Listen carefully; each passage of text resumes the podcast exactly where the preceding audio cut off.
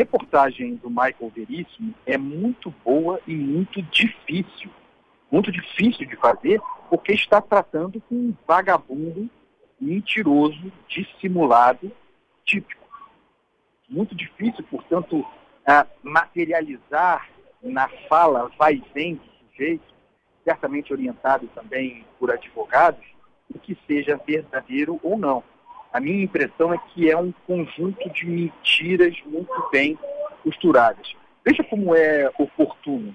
A passagem comprada com antecedência também para a volta, mas comprada com antecedência poucos dias depois, para poucos dias depois do atentado terrorista que claramente protagonizou.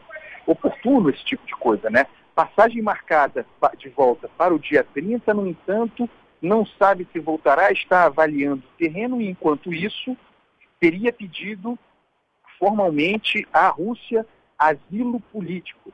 Ninguém sabe se esse pedido dele de asilo político é verdadeiro, se isso prossegue. Está esperando o fim das festas, as festas tradicionais da Rússia, para ter uma resposta. Tudo muito ensaboado, tudo muito difícil. Agora me diga uma coisa: se o sujeito tem pretensão de voltar ao Brasil, como diz, tudo mais constante, embora esteja avaliando, que teria pedido asilo político à Rússia? Então vamos supor que a Rússia lhe deu o asilo político. Ele ainda assim cogita a possibilidade de voltar? Ah, não, tenho um asilo político aqui, mas acho que vou voltar para esclarecer os fatos com, o, com a polícia, com as autoridades brasileiras. Essa conta não fecha. E mais, quem, Marcos Lacerda, pede asilo político senão alguém convicto de ter cometido um crime de natureza política? Vejam que ele, embora não assuma, não possa assumir a autoria ou mesmo a participação direta nesse atentado terrorista contra, contra a Porta, Porta dos Fundos, em toda a conversa com o, o Michael e, e, também nas explicações que deu desde então, ele se coloca como alguém que compreende aquele ato terrorista, que apoia aquele ato terrorista e diz mesmo estar é, pronto para assumir as responsabilidades pelos seus atos.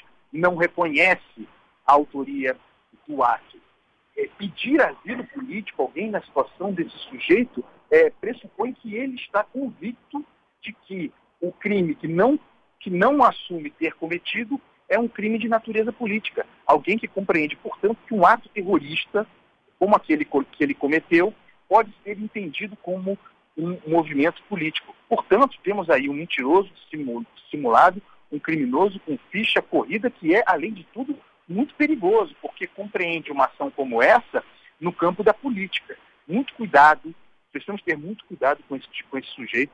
Eu espero que a Rússia não cometa o erro grave de dar asilo político a esse sujeito, porque é, criminoso político ele não é, ele é um terrorista, precisa ser enquadrado na lei de terrorismo uh, brasileira. O Brasil tem tratado de extradição com a Rússia, a Rússia precisa executar, cumprir essa, esse regramento e devolver o sujeito para o Brasil para que ele seja duramente punido conforme a lei brasileira, Lacerda.